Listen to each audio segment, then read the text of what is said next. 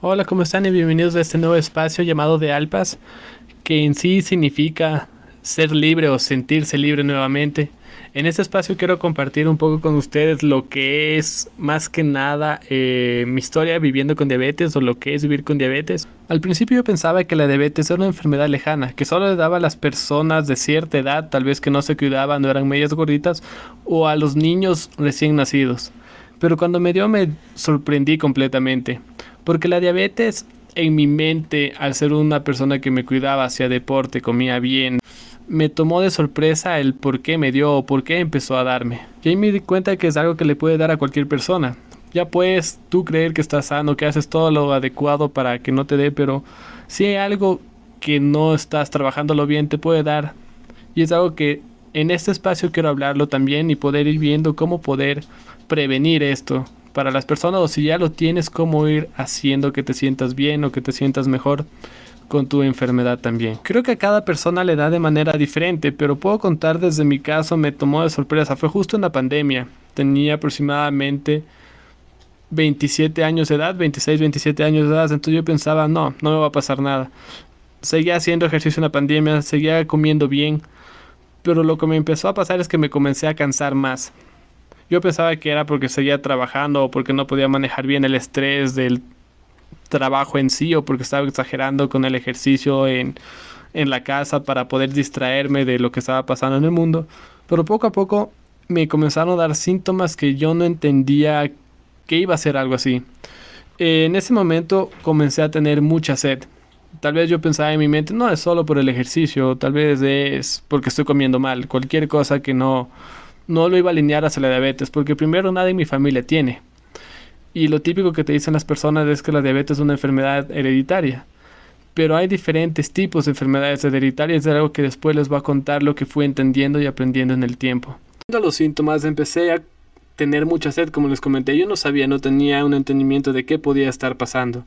En ese entonces mi novia, que ya tiene un poco más de conocimiento de la enfermedad por sus familiares, ya tenía como que una idea que podía ser diabetes pero aún no estábamos seguros de que podía hacerlo o aún no queríamos aceptarlo hasta cierto punto que podía hacer esto. Y aquí, después de hacer un set de ejercicios muy fuertes, porque me puse a hacer ejercicios para ver si podía entrar, creo que era la marina o algo así, solo por diversión, porque no tenía nada que hacer ese día, tuve como una descompensación y desde ahí ya todo comenzó a ir, puede decirse en picada hacia abajo en el sentido de que mi cuerpo ya no pudo reaccionar. Comencé a perder la visión, comencé a sentirme muy mal conmigo mismo y aquí entendimos que era algo más allá que solo el tener sed o solo sentirse mal o solo el estar cansado, sino era algo más allá que mi cuerpo me estaba comentando tal vez desde unos meses atrás, pero no lo estaba escuchando. Y aquí viene uno de los puntos primordiales del escuchar a tu cuerpo.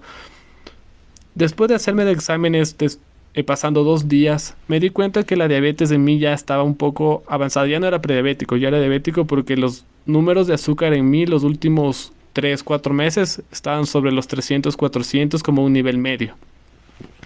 Para darles como un pequeño entendimiento, una persona normal debe tener el azúcar hasta los 80, sí, 70, 80. Entonces al tener el azúcar muy alto puedes luego tener cierto tipo de cosas que te van afectando en el cuerpo.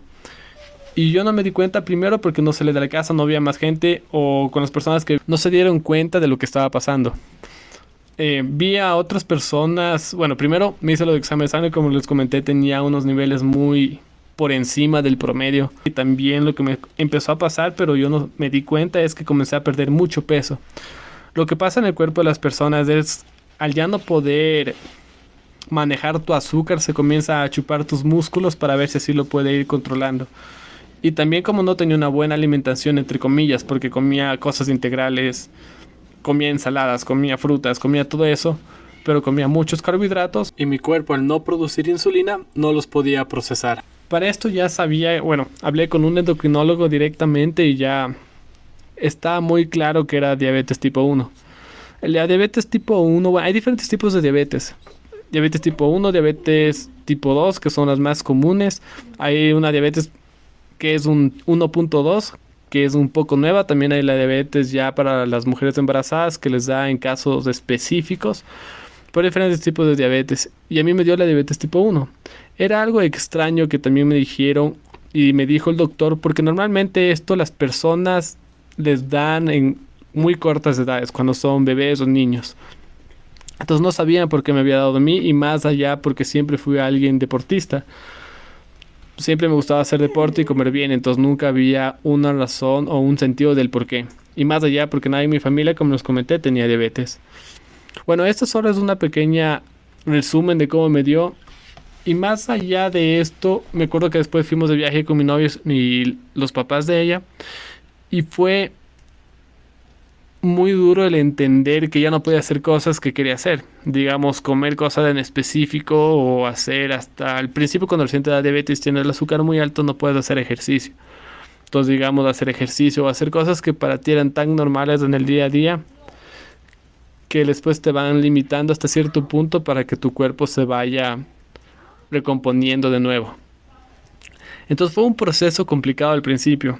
El entender y más allá del entender, el aceptar Creo que para todas las personas que empiezan con diabetes, prediabetes o hipoglucemia, que es cuando tu azúcar baja mucho, o hiperglucemia, cuando es cuando tu azúcar sube mucho, es el no aceptar lo que tienes, es el no entender o no querer escuchar tu cuerpo para ir trabajando con él. Y es algo muy difícil al principio, es algo que me costó por mucho tiempo el poder aceptarlo.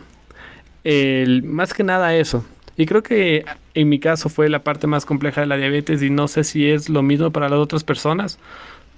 Entonces, dentro de este punto es el si conocen a alguien con diabetes o si hay algún familiar o alguna persona que puede tener diabetes o todo eso.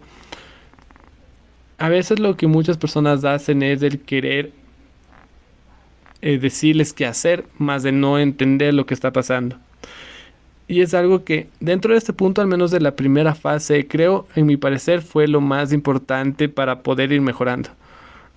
El tener personas que me hayan escuchado, el que me hayan dado la oportunidad de hablar, o darme la oportunidad de desahogarme, o ir trabajando, el ir escuchando mi cuerpo poco a poco.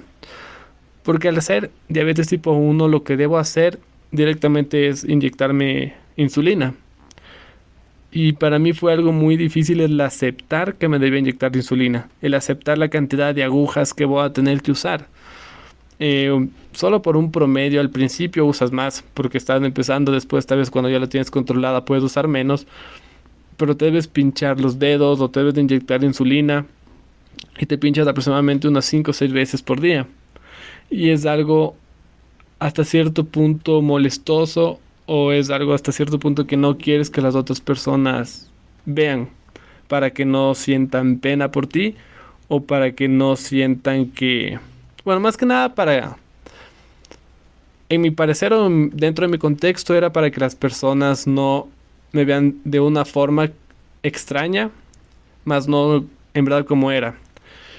Pero después con el pasar el tiempo te das cuenta que la verdad no es así o sea es algo que con lo que vas a vivir por mucho tiempo en tu vida o por toda tu vida y el hecho de aceptar y también que las otras personas entiendan lo que tienes es lo mejor que puedes hacer también con esta enfermedad porque te vas a ir despojando de cosas que no puedes controlar.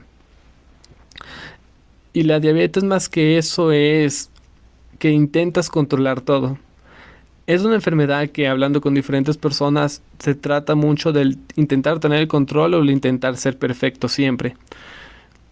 Y si vamos desde ese punto, si le vemos desde ese aspecto, si solo logramos soltar algo o despojarnos de algo que no podemos controlar o soltarnos de las cosas que están más allá de nuestro control o nuestra percepción, nos va a ayudar también a estar mejor, a estar sanos o más que nada a que nuestros azúcares no suban o bajen a niveles que no los podemos tener bien o que nos afecten físicamente, psicológicamente o mentalmente cualquier forma que pueda hacer.